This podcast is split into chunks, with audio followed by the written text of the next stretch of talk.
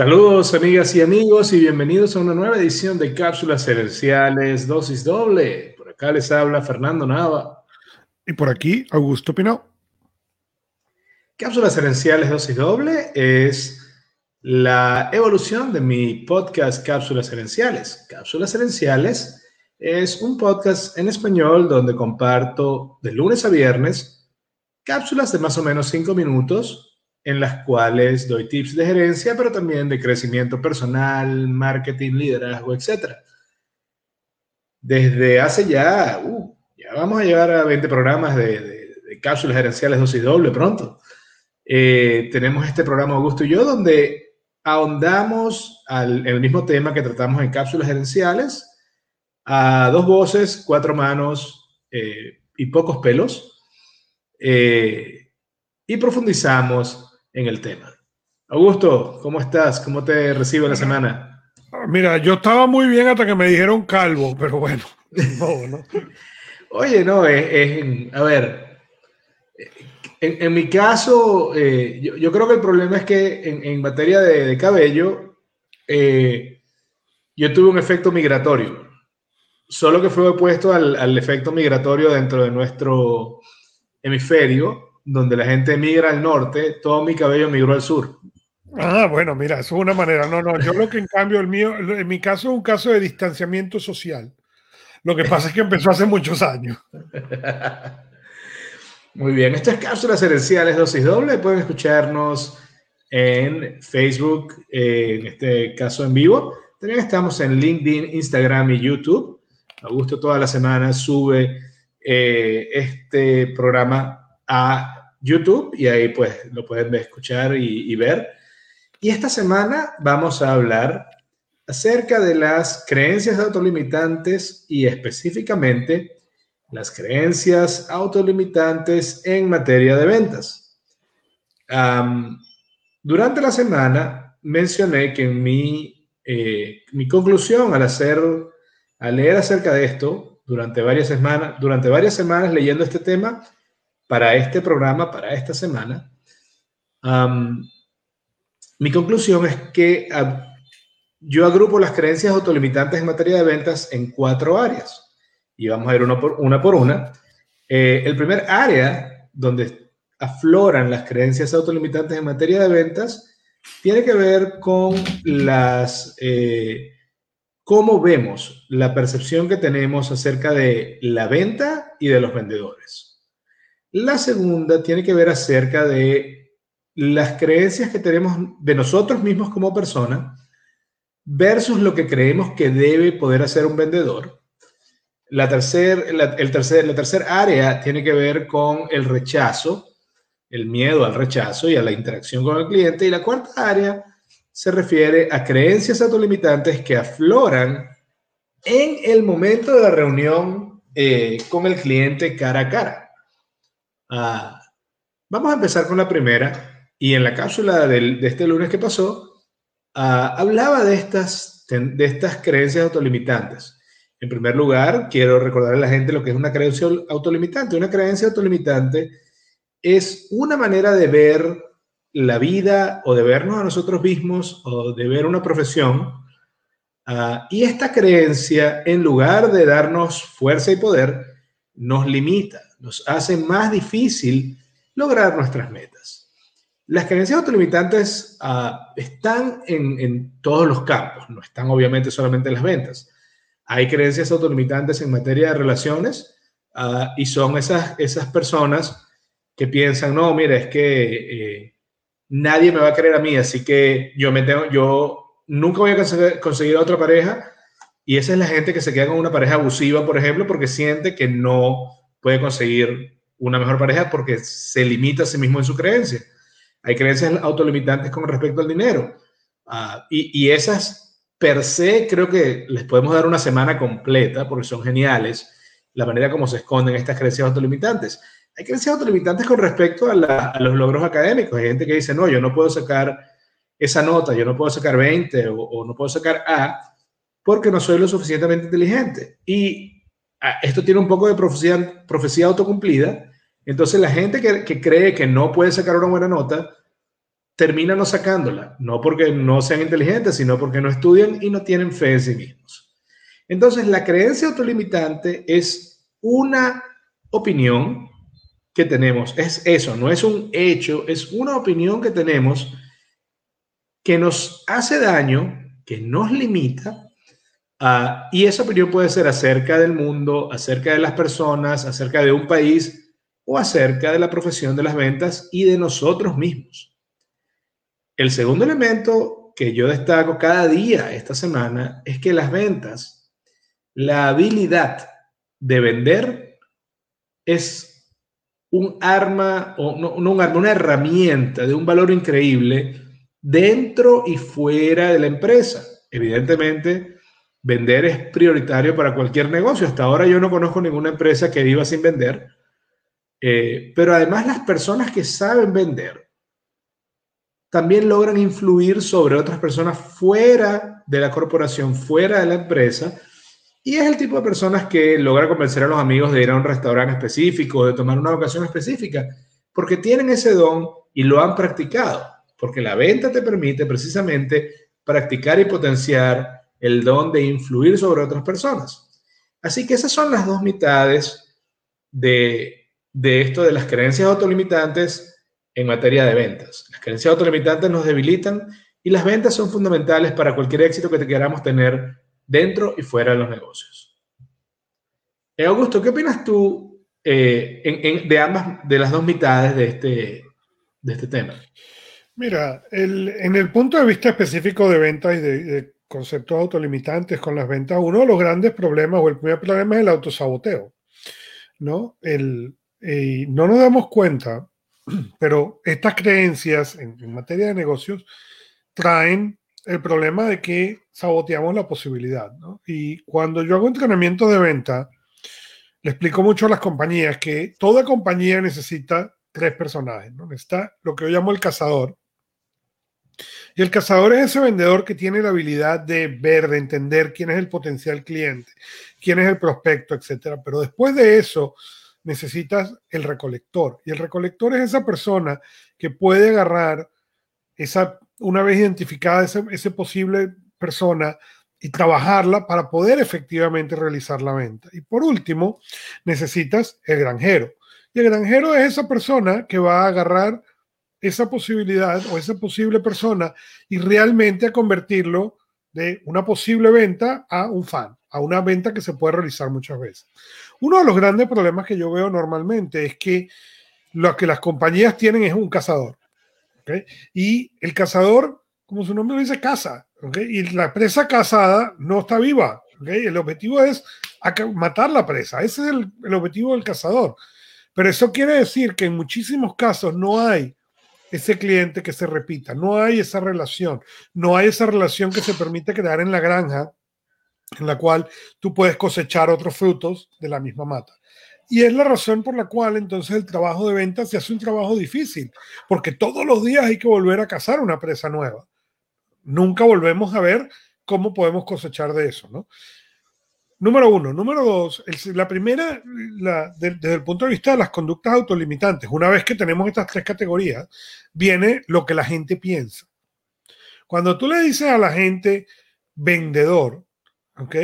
Lo primero que la gente piensa es en el bigotico, la, la chaquetica de cuadro del carro, de, las películas de carros usados. El vendedor de carros usados. Y el vendedor de carros usados y el estafador.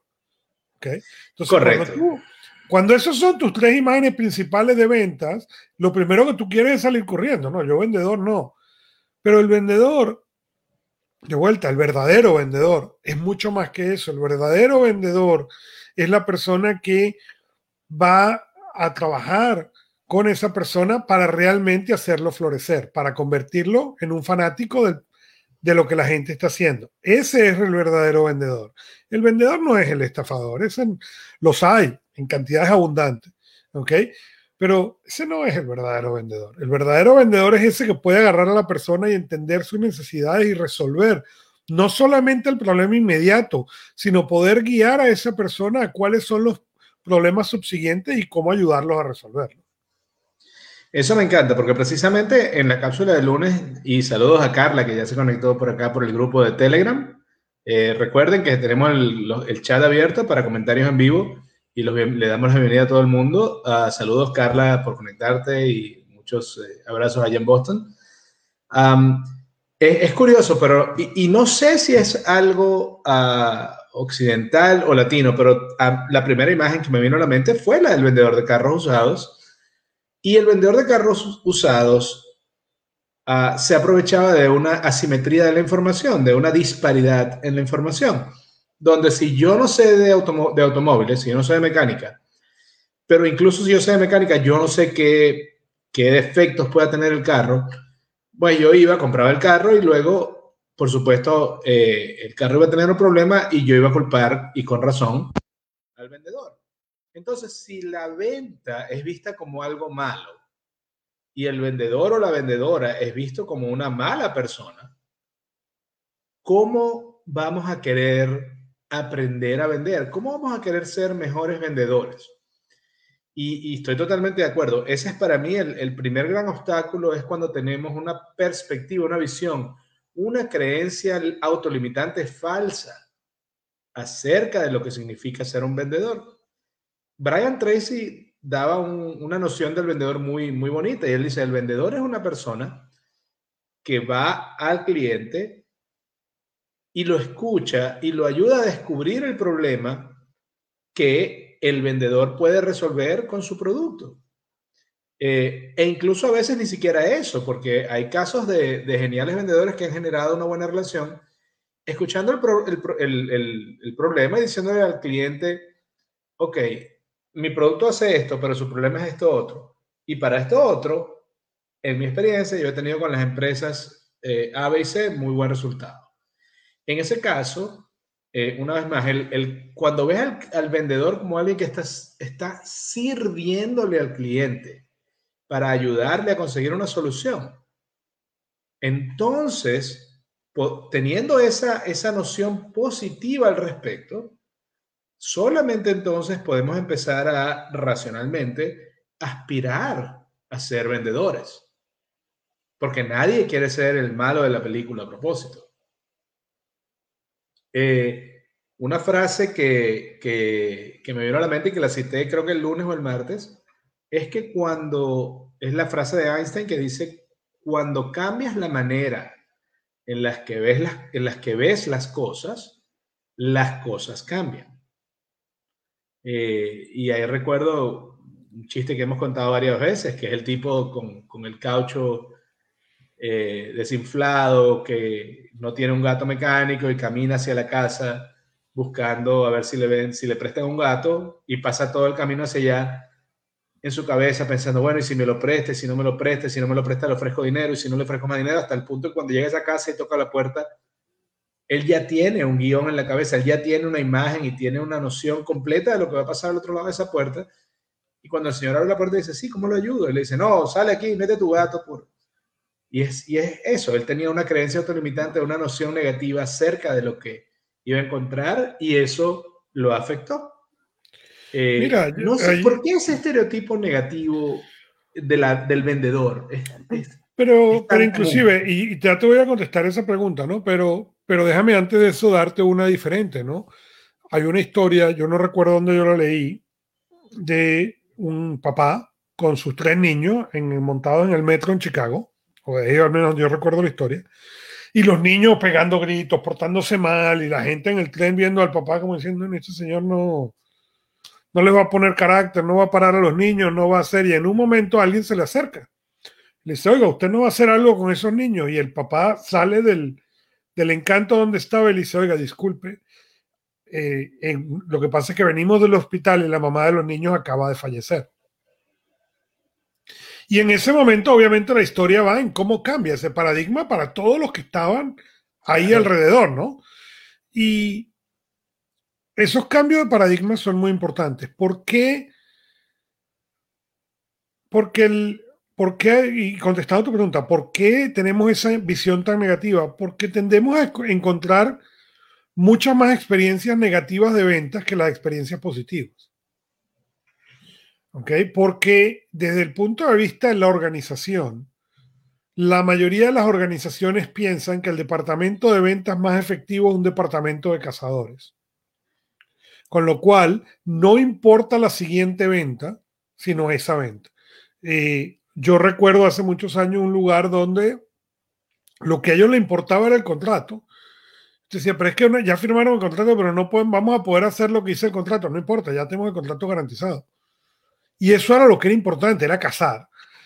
Es, eh, muy, es muy pocas las empresas que van dimensionando hacia el recogedor y hacia el granjero, ¿no? Y yo cuento historia de Apple con sus fallas y sus cosas y la historia de Microsoft, en, mi caso en particular. Yo, mi, mi, suegra tenía un Surface, ¿ok? Y es cierto, no era nueva, ¿ok? Se le dejó de funcionar, la llevamos a la tienda de Microsoft y Microsoft nos informó que esa máquina no era reparable. ¿Ok? Que todos esto, los componentes están muy cerca y que simplemente no era reparable. Y ok, ¿cuál es la solución? Cómprese otra. ¿Ok? La máquina nueva no fue un Chromebook, no fue un, Surface. ¿Ok? Y en cambio, eh, mi esposa tenía una MacBook que el teclado estaba en garantía. Yo la llevé, se la llevaron a reparar, me llamaron para que la fuera a buscar y cuando la prendo, la pantalla no la veo bien. Llamo al, a la persona que me estaba atendiendo y me dice, la vamos a llevar atrás a revisarla, por favor vengan dos horas. Y le digo, yo no puedo venir esta mañana en la mañana. Vuelvo el día siguiente y cuando llego, eh, me, identifico en la puerta de la tienda de Apple y, me, y sale una persona con corbata. Yo nunca he visto a nadie con corbata en una Apple Store. Sale alguien con corbata. Me dice, necesito hablar con usted. Uy, ok, hablemos. Me dice, mire, cuando cambiaron el teclado, hubo un error humano y quemaron la máquina. La máquina estaba muerta. ¿Ok? Y ahora lo veo yo con preocupación de me vas a decir que me... Entonces me dice, eh, su máquina ya tiene cuatro años, no, la tenemos en inventario, entonces lo que le vamos a dar es la misma máquina, pero de este año, nueva de caja, y todavía tuve yo la pretensión de preguntarle, porque el color que mi esposa le había elegido no me gustaba. Oye, no me lo puede cambiar de color. ya, que estamos en esto. Pero ahí está la diferencia. Él me podía haber dicho no.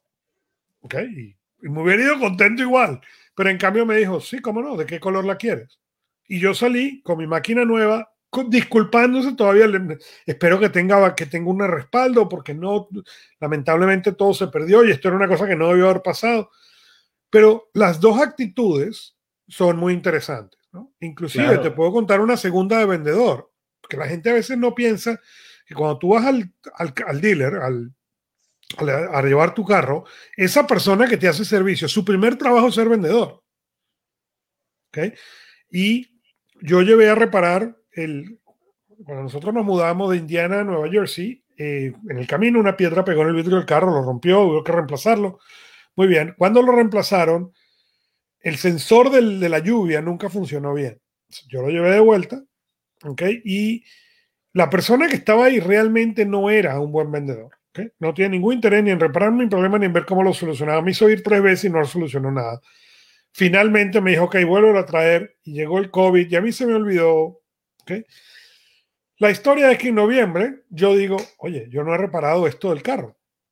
Entonces, decido llamar al dealer, ¿ok? Preguntar por esta persona. Esta persona me dice, no, ya no está, pero mire, su nueva persona sería fulano de tal, ¿ok?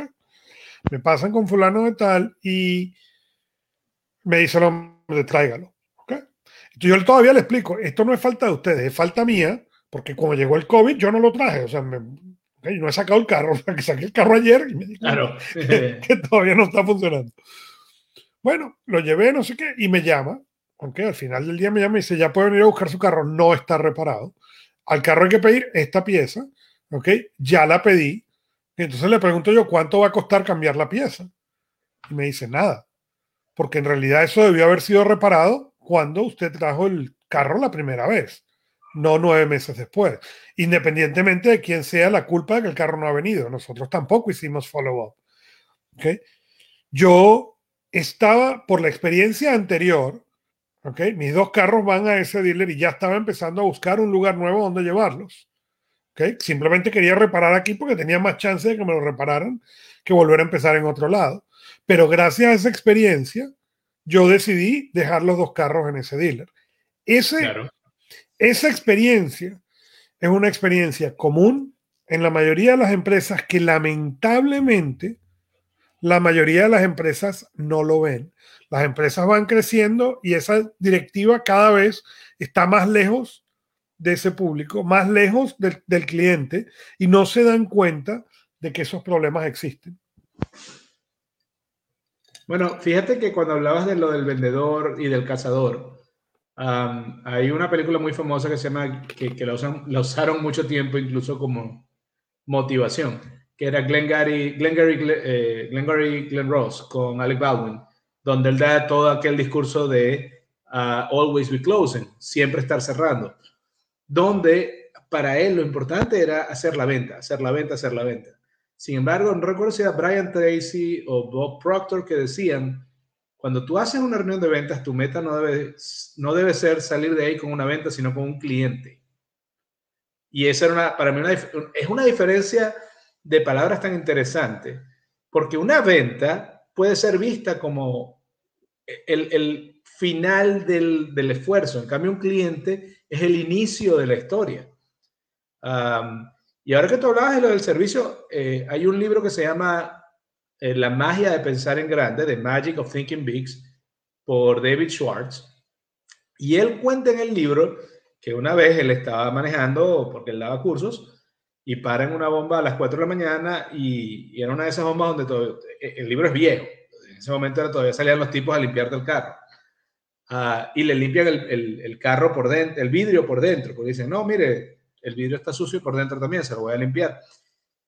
Y, él dice, eran las 4 de la mañana, la gasolina era la misma en todas partes, pero él cada vez que pasaba, él esperaba hasta llegar a esa bomba y ahí era que ponía la gasolina. Y aunque fuera otra persona la que lo estaba atendiendo, siempre le daban el, mismo nivel de servicio. Y él lo que decía, y me, encantó la frase con la que concluye, él decía, cuando le das buen servicio al cliente, you are planting money seeds, estás plantando semillas de dinero porque el cliente va a volver. Pero esa mentalidad de always be closing, que es una que se hizo muy famosa en la película de 1992, que es una película acerca de un personaje de los 70.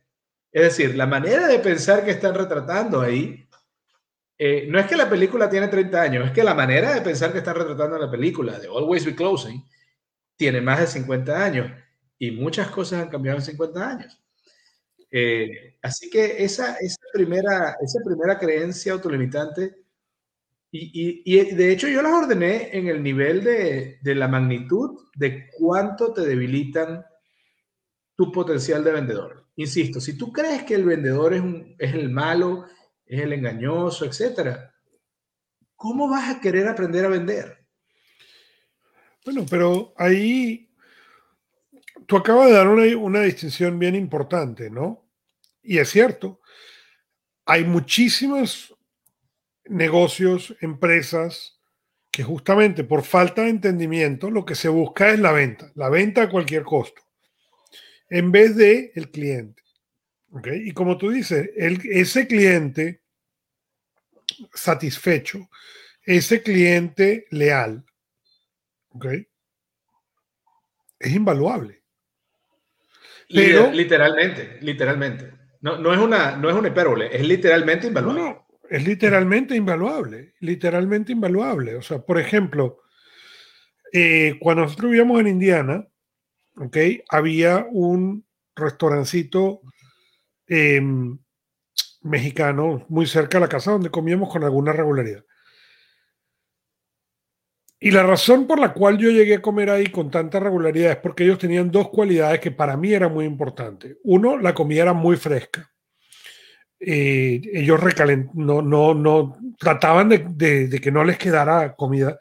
Pero dos, cuando la comida no era de primera, a veces tú llegabas y decías, oye, quiero comerme un sándwich de milanesa y, el, y la dueña que ya nos conocía, que éramos clientes frecuentes, te decía, hoy la milanesa, yo te lo hago, pero hoy la milanesa no está como siempre, no nos quedó tan buena. Esa cosa, ¿okay? Lo que genera es un cliente de por vida. Claro. Que me podía haber hecho la milanesa, yo se lo hubiera pagado, me lo hubiera comido. A lo mejor estaba tan rica para mí como hubiera estado la normal. Pero que ella tenga ese detalle, no tiene precio. Es correcto. Y es que la venta, por su naturaleza, la venta tiene un número. En cambio, la relación del cliente no. No solamente porque el cliente te puede comprar más, es que además el cliente te va a recomendar a otras personas.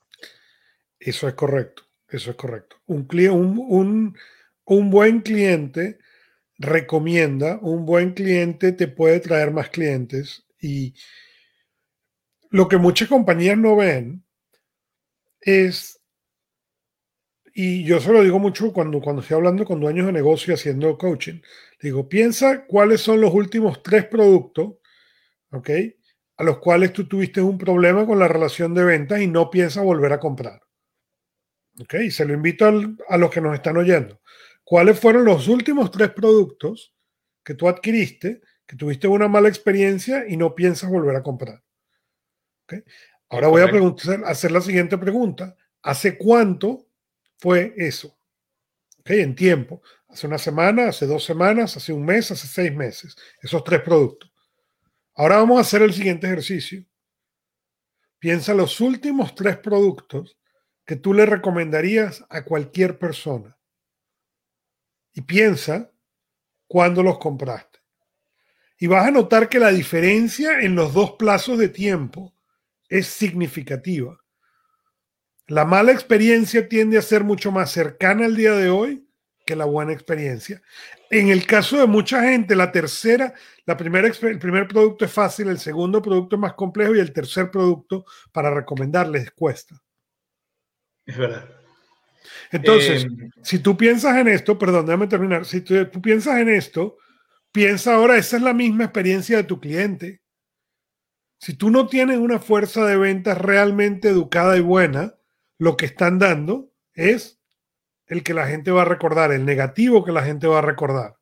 En cambio, ¿qué pasaría si tú te das el tiempo de entrenar a tu fuerza de ventas para que puedan hacer lo contrario? Es, es muy cierto. Eh, y además tendemos, eh, como clientes, bueno, en general, eh, tenemos a flor de piel las experiencias negativas. Es decir, es más fácil compartir, es más natural, estamos más dados a compartir las quejas, las experiencias negativas, que las experiencias positivas.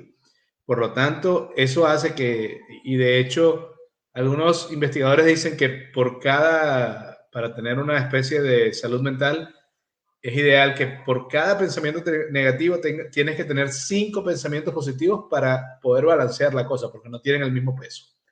Eso te, eso te indica que no te puedes dar el lujo de ignorar lo inmenso que es el, el, cliente, lo importante que es cada cliente. La, la segunda categoría o la segunda área donde afloran las creencias autolimitantes tienen que ver con eh, eso de que el vendedor nace no se hace, o es que para ser vendedor tienes que saber hablar muy bien en público. Eh, y, a mí, y hay varias, hay que no es que para ser vendedor tengo que ser extrovertido, es que para ser vendedor tengo, hay una cantidad, es, curioso, porque casi siempre, incluso a nivel personal, cada, cuando, cuando estaba intentando cultivar mi salud, mi, área de, vendedor, mi potencial de vendedor, y aun cuando lo sigo haciendo, lo entretenido es que cada vez que veo algo que yo creo que debo ser que no soy, me doy cuenta de una vez y lo anoto. Eso es mentira. Estás buscando una excusa para no hacerlo, porque es más fácil estar en la zona de confort. Eh, pero eh, el, el, término ese es que eso nace, no se hace, es lo que todos decimos alguna vez con respecto a algo que sencillamente no estamos teniendo el valor de aprender. Y, está, no es obligado que aprendamos todas las habilidades del mundo, pero sí deberíamos ser honestos con nosotros mismos a la hora de decir, ok, no estoy aprendiendo a vender, no porque es que se nace, no se hace, o porque hay que aprender esto o aquello, sino porque me da miedo y me, me hace sentir incómodo. Está bien, dilo en voz alta y asume el precio que vas a pagar por eso. ¿Y cuál es el precio? Vas a tener menos dinero, empezando por ahí. Vas a tener menos dinero vas a lograr lo que tú querías con menos frecuencia. Entonces, vale la pena quedarte en la zona de confort y, abrazando tu miedo y, y, sacrificar todo el dinero y el éxito que puedes tener si aprendes estas habilidades? Yo creo que no. Saludos por ahí a Leandro y a la cofradía de Santa Rosalía, que por cierto estuvo en Maracaibo, me mandó varias fotos muy bonitas del puente. Casi se me hace el nudo en la garganta, como dice la gaita. Mira, ya, ya hemos establecido en, shows anteriores que no tiene permitido cantar, no me haga, no me haga sacarte los trapitos sucios al aire. ¿eh? Lamentablemente no tienes un botón de mute remoto, pero en este momento hace, hace falta, ¿verdad? No, no, eh, yo no tengo un botón de mute remoto, pero sí, pero yo soy el que tiene control del estudio, la ventaja de tener el control técnico del asunto, así que te saco del estudio y ya. Pero sí, eso de, eso de nace no se hace. Eh, tú has trabajado mucho con vendedores. ¿Cuáles son esas concepciones que, has visto en, en gente que quiere vender, pero te dicen que no pueden porque les falta X habilidad? Mira, el, error más común que hay es ese justamente de que el, el, vendedor nace, no se hace. No, no, el vendedor se hace. Y el vendedor se hace. El problema de hacer el vendedor es que el trabajo del vendedor es un trabajo de interés compuesto. ¿Qué quiero decir con esto? Es un trabajo que los resultados no se ven, sino años después. Entonces la gente no, mucha gente, cuando tú le dices a la gente, vender es simple. ¿Cuánto dinero quieres hacer? Quiero hacer X dinero. Muy bien. Para hacer X dinero al mes, yo tengo que hacer un cierto número de llamadas al día para que eso me dé un cierto número de citas para que eso me dé un número cierto de ventas. Esa matemática no falla, no cambia de negocio en negocio, es la realidad. Ahora, ¿qué pasa? Que ese trabajo consistente diario de llamada tras llamada tras llamada, de recibir no y rechazos, no es simple. ¿Ok? ¿Por qué? Porque tú tienes que entender que el no no tiene nada que ver contigo. Pero eso tendemos a estar, el ego no le gusta escuchar no. ¿Ok? Entonces, esa parte es complicado. Fíjate que, esto que estamos hablando, ¿no? En este momento, Esperanza, mi mamá dice que hace un mes intentó tres veces comprar pollo en un lugar cercano y nunca la atendieron. Así que decidió ir a otro lugar más caro, aunque era igual de cerca, y el servicio fue tan extraordinario que no lo cambia y además a todos los que le ha recomendado están encantados. Es, es que esto lo que estamos diciendo es una, es una verdad como una casa no, no, no lo veas como que estás haciendo una venta, estás buscando un cliente. No estás buscando el, final de la, de la, historia, estás buscando el inicio de la historia. Exactamente. Y ese es uno de los de las cosas más complicadas de explicar cuando tú entrenas a la gente de ventas. Es exactamente esa parte. No estás buscando el fin de la historia, estás buscando el inicio de la misma. Cuando tú logras transformar tu objetivo de ventas a eso, las ventas entonces se convierten consistentes. Pero es como digo, es una, es una línea exponencial. Tiene, requiere mucho trabajo antes de que tú vayas a ver realmente los resultados. Pero cuando tú entras al juego de ventas con la idea de crear un cliente en vez de una venta, ¿okay? lo que sucede es a largo plazo ¿okay? tiendes a cosechar cosas que la gente que está tratando de hacer la venta nunca lo entiende, porque no entienden cómo lo puedes lograr. Punto. Correcto. Ah, ahora me, río porque cuando tú hablas de que es un juego de números y es, es una fórmula matemática, pero cuando lo vemos como una creación de relación, entonces las diferentes llamadas que yo estoy haciendo, que hoy son un no, es más fácil digerir ese rechazo. Y tal como lo dijiste tú, cuando el cliente te dice que no, no te está diciendo no, que no a ti como persona. Te está diciendo a ti no a tu producto, le está diciendo no a tu servicio o le está diciendo no a tu performance como vendedor, pero no a ti como nombre y apellido. Si es tu producto, el producto se puede mejorar o a lo mejor ese no es el cliente correcto para el producto. Igual si es el servicio. Y a veces el cliente, el servicio o el momento. además, esa es la otra cuestión. Ah, ah, hay, no, es que tengo que llamar a muchas personas, sí, y, a lo mejor las tienes que llamar más de una vez. Porque la gente, las circunstancias cambian. Yo, yo cuando entreno a la gente le digo mucho que el número de llamadas por prospecto es 9. El problema no es que sean 9. El problema es que la mayoría de los vendedores renuncian al 3. Lo que llamamos en inglés high performance, o sea, los vendedores estrella renuncian al 7. Ahí tiene. Los extraordinarios no renuncian. Pero la, gran mayoría de la gente renuncia al número, a la llamada número 3. Fíjate que en el caso de, cuando hablamos de un juego de números, Jim Ron, cuando estaba impulsando, creo que era Herbalife, eh, él decía que al principio, cuando le invitaba a 20 personas, uno iba a comprar. Entonces él invitaba amigos y familiares a que fueran. Y, él decía, pero, y ellos le respondían, pero si yo no voy a comprar, no importa, tú eres uno de los 19. Pero necesito los 20 porque es un juego de números. Y es igual, o sea, sí, haces la llamada, no veas la llamada, no veas el no como es un no, no, ese no es, si tienes que hacer 10 llamadas para vender, para conseguir dos ventas, cada no es el 20%, 25% de un sí. Entonces, si lo ves así, la cosa cambia. Pero uno de los miedos que, aparte de ese nace no se hace, que es una excusa, el otro miedo muy común en la gente es aquello de hablar en público. Y por alguna razón está amarrado también a la venta. No, es que para poder ser vendedor tengo que hablar muy bien en público.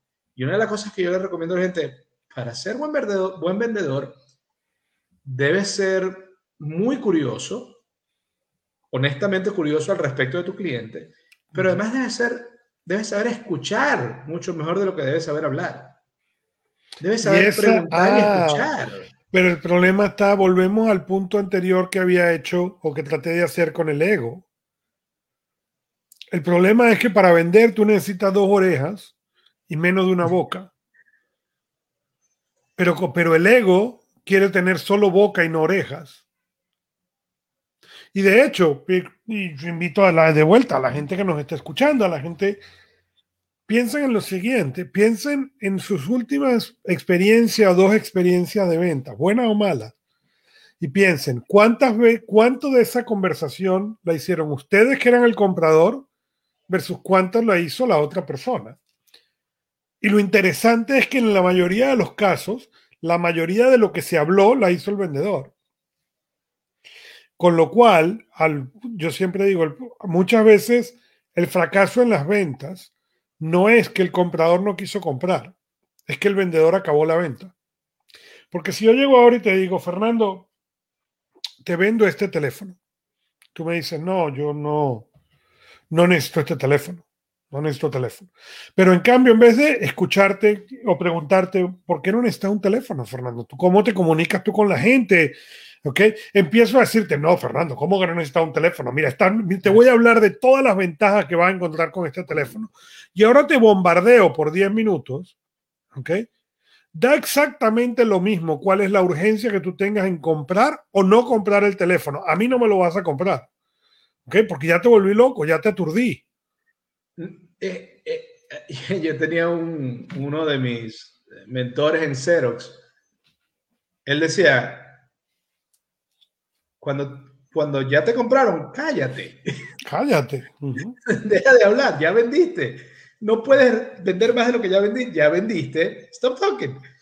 Eh, y, y, una de las cosas que, además, que con lo que tú estás diciendo, llega un momento donde si tú sientes, digamos que como dices tú, tú te pones a tratar de convencerme 10 minutos de que estoy equivocado.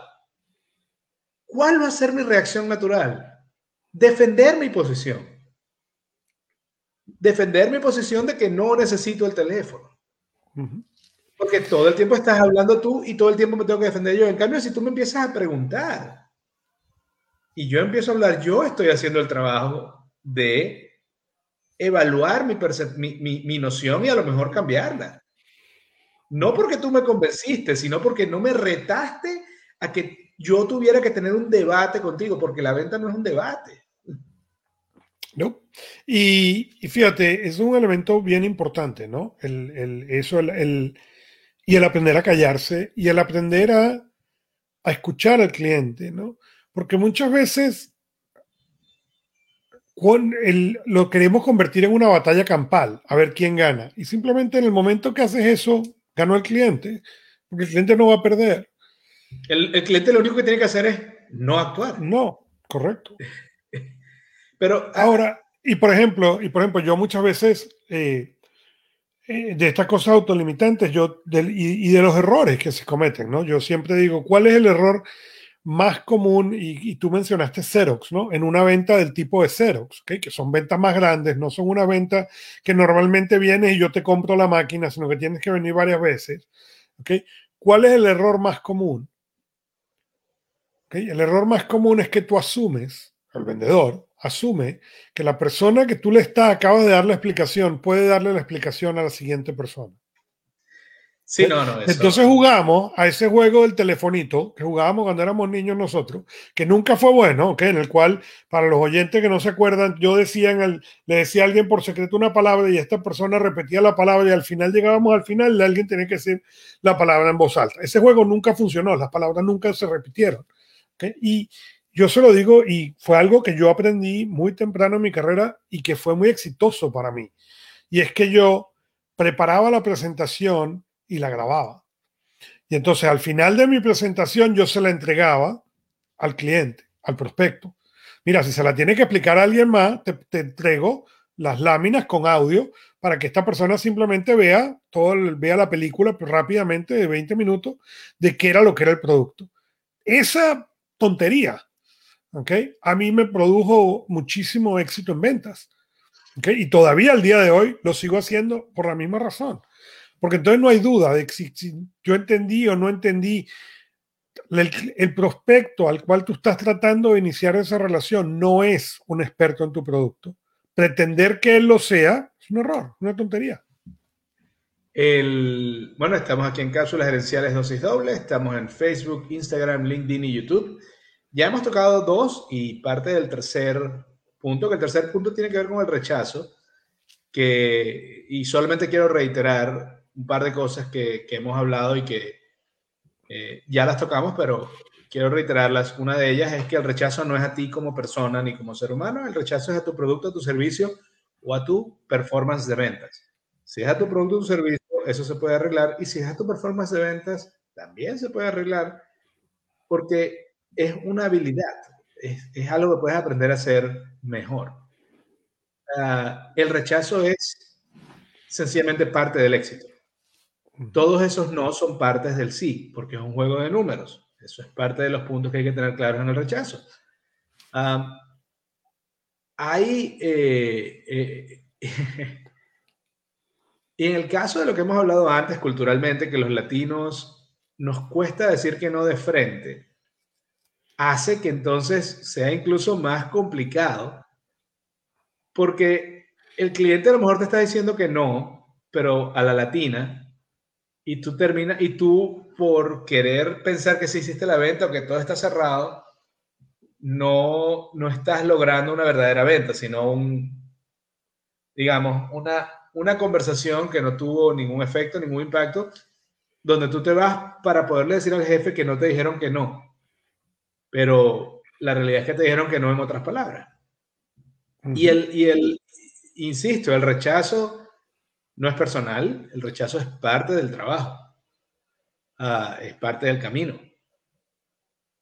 Y hay otra cosa con, con y, no sé si tú le mencionas esto a, tus, a, a, la gente que tú le haces coach en ventas, es el referrals, que incluso cuando alguien te dice que no, eh, si en el guion del vendedor está, está bien, entiendo que eh, este no es el momento, no es el producto correcto, ¿Usted me puede referir a alguien que usted crea que mi producto o servicio le puede funcionar? Esa, e, esa frase tan corta, hay mucha gente que le tiene miedo a usarla porque, porque siente que es que, están, eh, se ven mal ante el cliente o ante el prospecto o, se, o están molestando al prospecto. ¿Qué opinas tú del uso del referral y del impacto del referral? Yo creo que el referral es importantísimo porque el referral corta el ciclo de venta muchísimo. El problema está en que para poder pedir el referral, tú tienes que saber que el servicio de venta que tú hiciste fue realmente bueno. Correcto. Y eso es una cosa en la cual,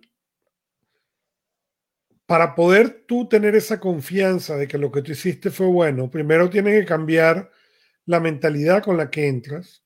Está buscando, como tú dices, cerrar una venta o iniciar una relación. ¿Okay? Cuando tú estás buscando iniciar una relación, esa es la manera de hacerlo, porque ¿qué sucede? Tu segundo ciclo de venta se corta muchísimo, pero requiere que la gente esté dispuesta a aprender, lo cual es muy interesante, porque ventas, yo siempre he dicho que es una profesión donde todo el mundo cree que es fácil, que cualquiera lo puede hacer y que además no se necesita educación. ¿Ok? A ti no se te ocurriría ir a donde un médico cirujano y que el médico cirujano te diga, oiga, ¿cuándo fue la última vez que estudió? Oiga, pues mire, cuando empecé esto hace 25 años, ¿no? Si un médico cirujano te dice eso, sales corriendo. Si tú llegas a un mecánico y le dices, oye, ¿usted alguna vez ha reparado este tipo de carro? Mire, la verdad no, pero a golpes ahí se lo arreglo, no se preocupe. Te montas en tu carro y te vas. Ahí resuelvo.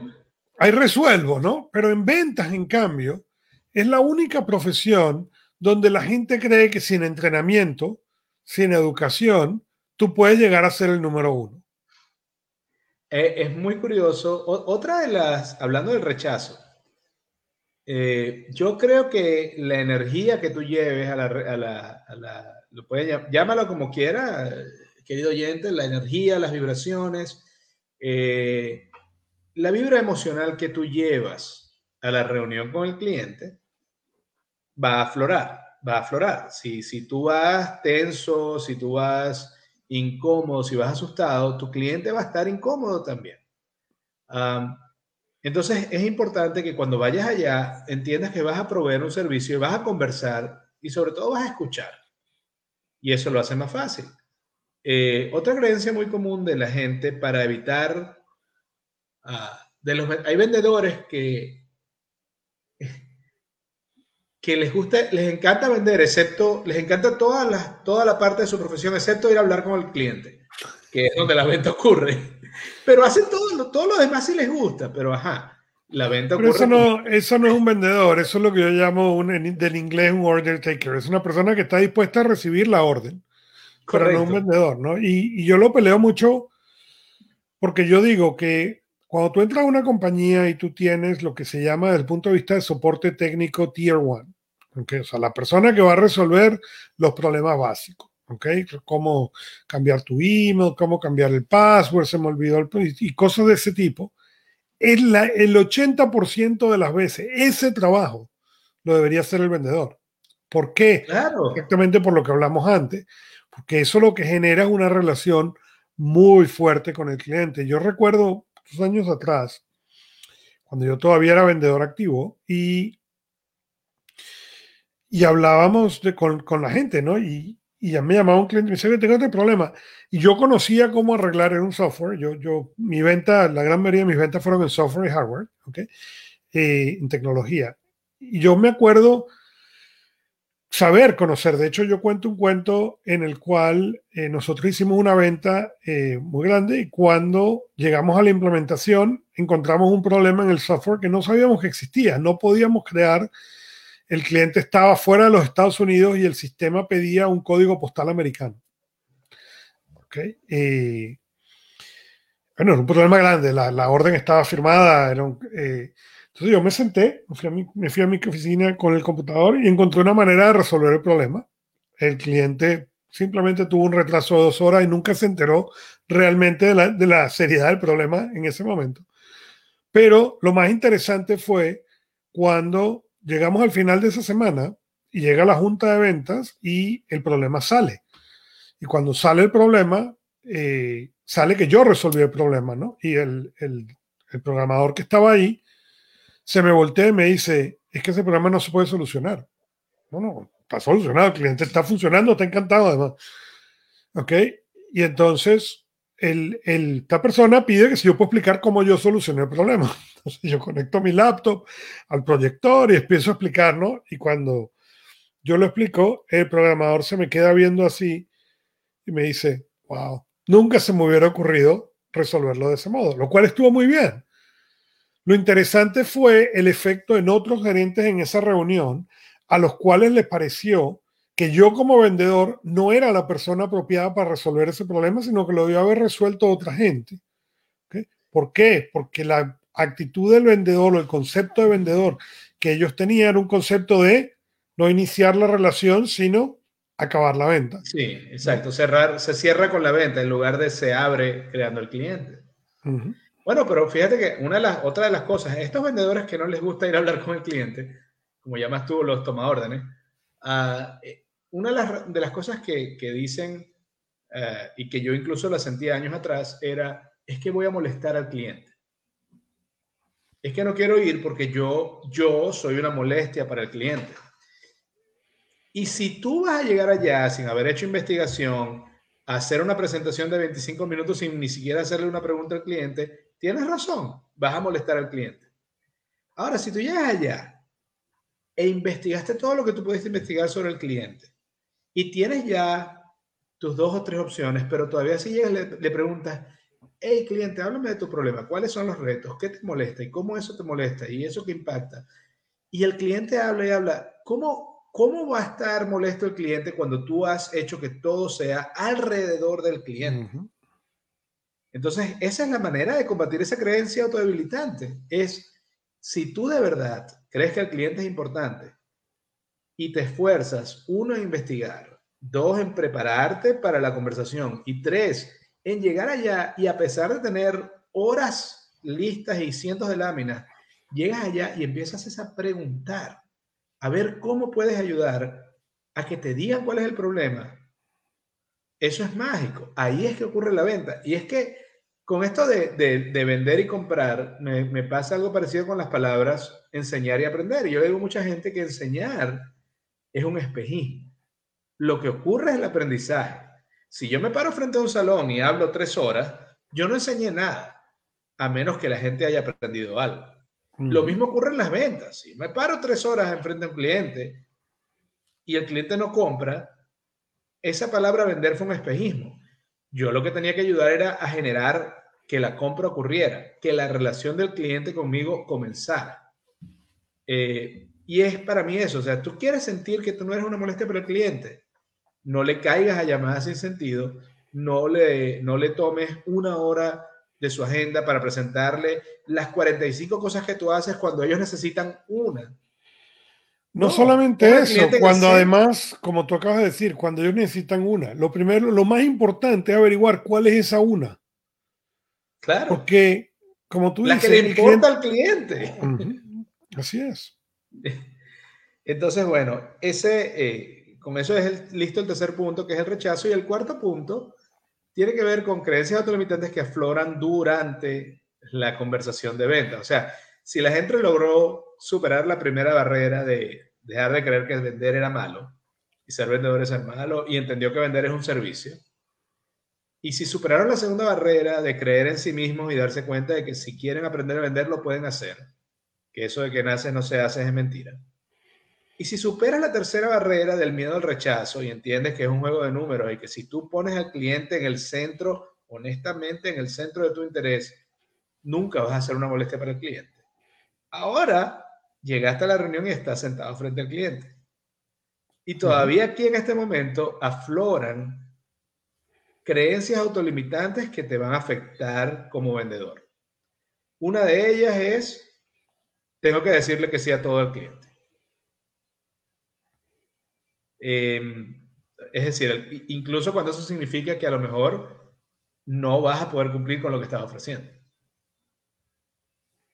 Pero tengo que decirle que sí todo el cliente. Bueno, y es, pero de vuelta, porque volvemos a, ese concepto equivocado de que tenemos que cerrar la venta en vez de empezar la, la negociación. Y el problema está en que cerramos la venta, pero ya la cerramos en un mal pie porque la cerramos en un punto en el cual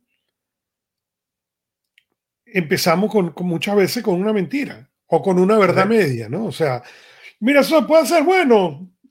Sí. Sí, seguro. Seguro, seguro. Una vez que, una vez que tengamos la orden, seguro eso se arregla, ¿no? Eh, y en cambio, lo que sucede es exactamente lo contrario. Lo que eso genera es romper la relación. Cuando tú le dices al cliente, mira, no, eso no se puede hacer. Está en el, en que a lo mejor se va a poder hacer algún día, pero en este momento no se puede hacer. Punto. Correcto. Y decir la verdad. Y es, no es decir la verdad, ser honesto con el cliente. No es, eso lo que muestra es que tú estás buscando algo más que cerrar la orden. Cuando tu objetivo es solamente cerrar la orden, compites contra todo el mundo. ¿Por qué? Porque la mayoría de la gente afuera está tratando de cerrar la orden. Cuando en cambio tu objetivo es ganar un cliente, el número de competidores que tienes es muy poquito, porque la gran mayoría de la gente aún no ha logrado descubrir eso. El, otra cosa que suele, otra creencia autolimitante que surge al momento de la venta cara a cara, en ese momento ya, em, tiene que ver con que es que tengo que dar una cotización de mi producto o servicio temprano en la conversación para y aquí es que vienen las comillas grandes, para ayudar al cliente a, tomar la decisión. Es, entonces, si haces eso, te estás dando un tiro en el pie. Porque entonces mm. estás llevando la conversación. Si tú das una, si tú das una cotización al cliente sin haberle explicado y demostrado cuál valor vas a generar, a generarle, el cliente va a tomar esa cotización para comparar con los demás y pedirte descuento y ya no es porque el cliente sea malo, es porque tú enmarcaste la conversación acerca del precio y no del valor que ibas a generar. Correcto. Pero hay, hay ese feeling de, aparte de, una de las creencias de cliente más grandes, es que cuando le diga el precio, no le va a gustar o se va a molestar o eso es mucho dinero. Eh, eh, a veces tendemos a evaluar la magnitud del costo de un servicio que estamos ofreciendo en base a nuestros, eh, a, nuestros números como persona, como individuo, y no a los números que se usan para una empresa. Así es, mira, yo tengo un, un cliente que durante la pandemia, él tomó una decisión que para mí fue muy interesante, y su decisión fue que él acabó con la lista de precios. Y a sus clientes establecidos, entendiendo que algunos de ellos estaban sufriendo con, los efectos de la pandemia, etcétera, les digo, yo no te voy a, yo te hago el trabajo, ¿ok? Y te voy a dejar que tú pagues lo que tú puedas pagar. ¿Ok? Esa, esa política fue instaurada en la compañía de este cliente mío en mayo del 2020. ¿Ok? Cuando llegó diciembre del 2020, él se dio cuenta que sí, habían unos clientes que habían pagado menos de lo que era su tarifa, pero la mayoría de los clientes pagaron más de lo que era la tarifa que él facturaba. Claro. Y por el mismo servicio, pero ¿qué cambió? Por el mismo servicio. Cambió algo muy sencillo que es, te estoy demostrando a ti cuánto te valoro a ti como cliente. Y, además los clientes ya tenían un ballpark, ya tenían una noción de cuánto costaba el servicio. Pero esa apreciación, ese gesto de humanidad y solidaridad, es valor también. Y demuestra una vez más cuál es tu calidad como empresario en ese sentido. Ah, otra, otra noción, eh, creo que varias de las nociones, y quizás a lo mejor es, es, un tema que, que, que, te puede atraer y a lo mejor lo discutimos en profundidad es alrededor del dinero, alrededor de cuando le diga el precio no le va a gustar o el precio es muy alto, pero otro tiene que ver con cuando el cliente pide rebaja, y vamos a estar claros, todos tenemos cierta flexibilidad en el precio. El problema es cuando el cliente te pide más de lo que tú le ofreciste y además te pide rebaja. Y entonces hay vendedores que sienten es que tengo que darle el tengo que darle la rebaja porque si no pierdo la relación entre comillas, que, cree. Y una vez más, el, el, el, impacto es terrible, porque si yo como vendedor pienso que el cliente se aprovechó de mí, esa e, ese feeling, esa sensación, esa emoción va a acompañar todo el, toda, toda la relación de ventas a futuro. Ya sea en, y se va, y la voy a dejar mostrar en que no voy a estar, a lo mejor no voy a atender al cliente con el mismo cariño, a lo mejor incluso le voy a dar cosas más económicas porque esa persona me, me fregó, porque esa persona me, me torció el precio para abajo, etc. Oye, no solo es malo porque vas a tener una mala relación con el cliente y nadie sale ganando. Además, estás usando los recursos del, de la empresa en atender a un cliente que a lo mejor no era el cliente correcto, cuando podías conseguir un cliente que sí te iba a pagar lo que tú valías. Y el otro asunto es cuando tú rebajas porque crees que no hay otra opción, significa que tú como que no valoras a tu producto, a tu empresa, ni a ti mismo como vendedor. Entonces, cuando, cuando, cuando vas más allá de la flexibilidad del precio que está pensada, ojo, porque de verdad no le veo muchos efectos positivos. No, no, y, y muy importante, de vuelta a lo que veníamos diciendo, ¿a dónde va? ¿Estás tratando de cerrar una venta o de abrir una relación? Si estás abriendo una relación, quieres que la relación sea ganar-ganar. Entonces tú tienes que ganar, tu cliente tiene que ganar y ambos tienen que sentir que ganaron. Si estás en, ser simplemente cerrando una venta y no te importa, bueno, es quizá una historia diferente, ¿no? Pero en mi caso yo tiendo a recomendar y a buscar justamente lo otro. Vamos a abrir un cliente.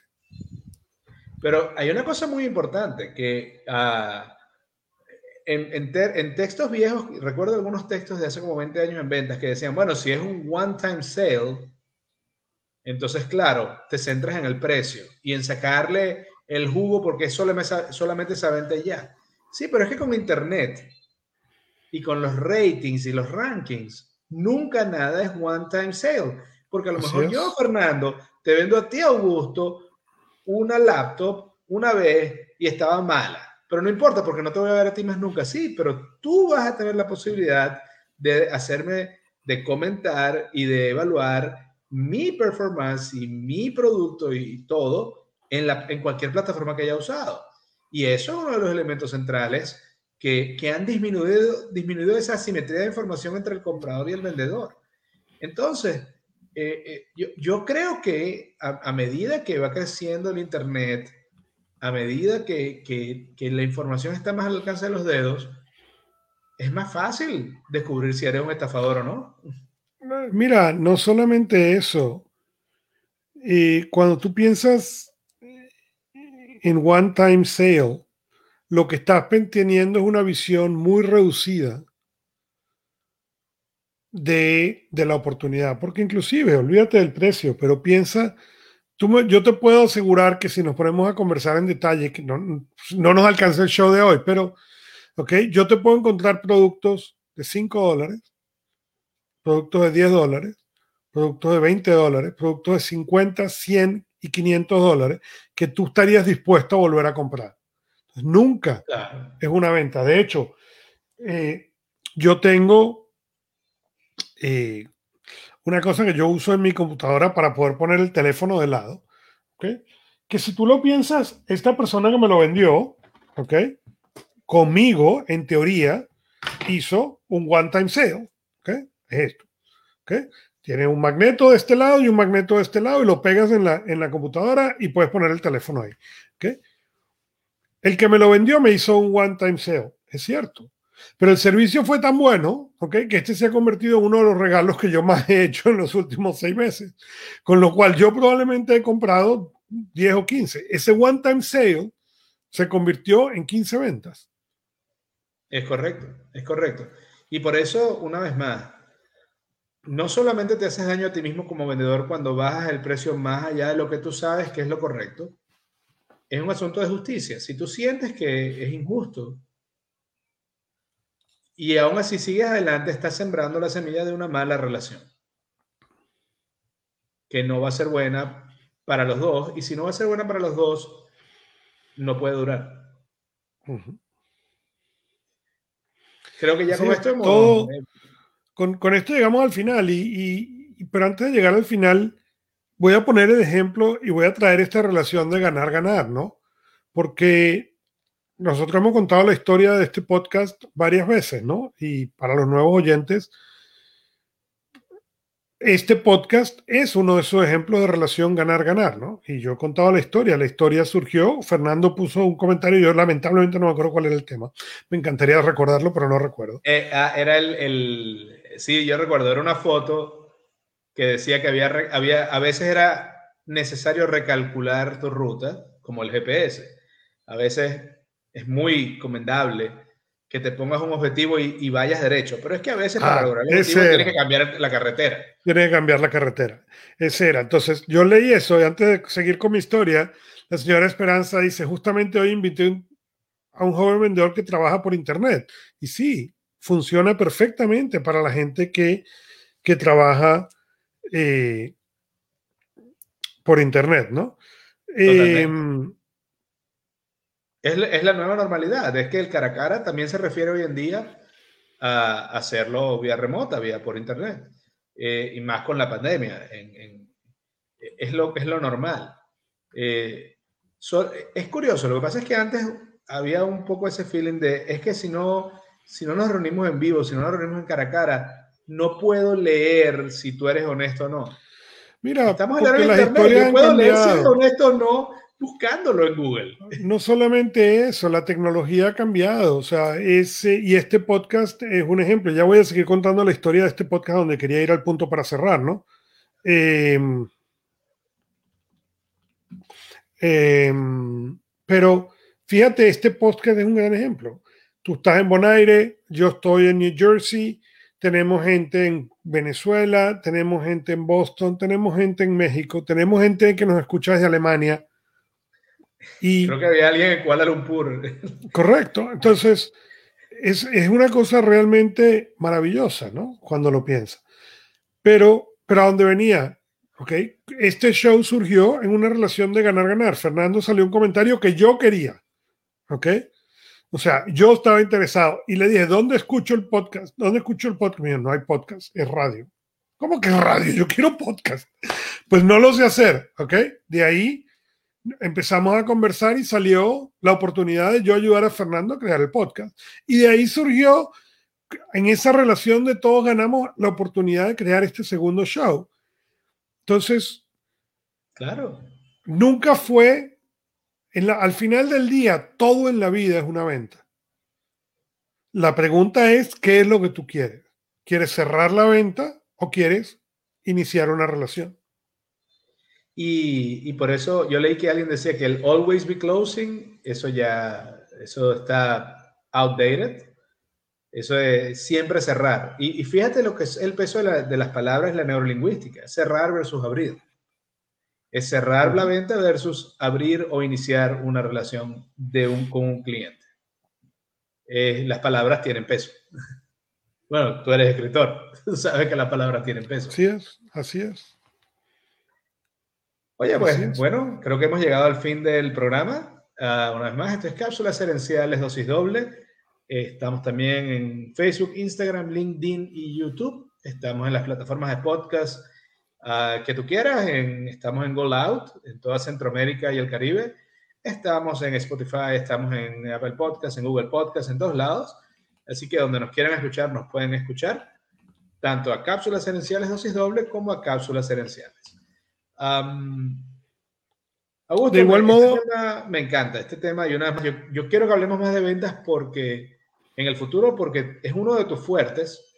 Eh, yo quiero hacer una semana completa acerca de los, de los roles de los vendedores, del granjero, el cazador y el, recolector. vamos a tratar de ponerle eso eh, una fecha en el año, porque una vez más, acciones, no ilusiones. Eh, pero este tema de la venta, una vez más, yo creo que saber vender va más allá de lo que vas a lograr en la empresa, es lo que vas a lograr en la vida. Mira, y yo siempre, yo siempre le he dicho a la gente que independientemente de donde tú estés, cuál crees que es tu título, cuál crees que es tu rol, tu primera función es la función de venta. Tú puedes ser el contador de la empresa, tu función es venta. Tú puedes ser maestro de la escuela, tu función es venta. ¿Ok?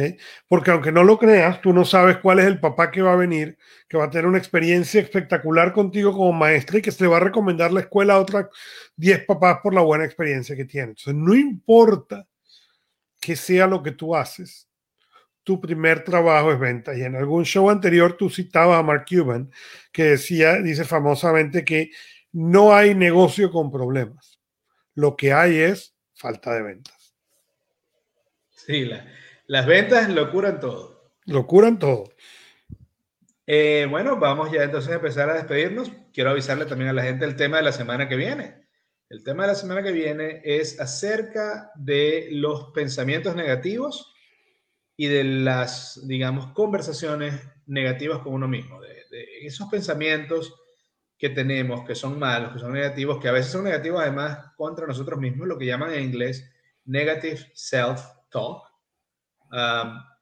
entonces, la semana que viene quiero hablar, queremos hablar de los pensamientos negativos, por qué existen, y algunas maneras de cómo eh, reducirlos o controlarlos. Uno de los, uno de las, de las maneras que vamos a, mencionar es la meditación. Ah, en este caso, por ejemplo, mi madre, Esperanza, que nos escucha, ella hizo mucho yoga, tú, Augusto, haces mucha meditación, Ah, así que es uno de los de, de las soluciones que quiero mencionar al respecto de, eh, de controlar un poco los pensamientos negativos que son naturales. Eh, eso es algo que voy a dejar claro en, la cápsula del lunes que viene.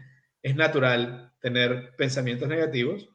Lo importante es darse cuenta de que tenemos la opción de cambiar esos pensamientos. Así que la semana que viene vamos a hablar acerca de los pensamientos negativos y cómo controlarlos. Augusto, ¿algo más en materia de ventas? ¿O, de ese tema que viene? No, no más que recordarles de nuestro grupo de Telegram. Eh, si están en Telegram, búsquenos t.me slash cápsulas gerenciales y pues ahí está Carla y estamos nosotros y pues bromeamos durante toda la semana. Y sin más, eh, gracias por, por la gente que participó, gracias por la gente que nos dejó comentarios, los que nos vieron en vivo y hasta la próxima semana. Así es, y recuerda, tu éxito se construye con acciones, lo construyes con acciones, no con ilusiones.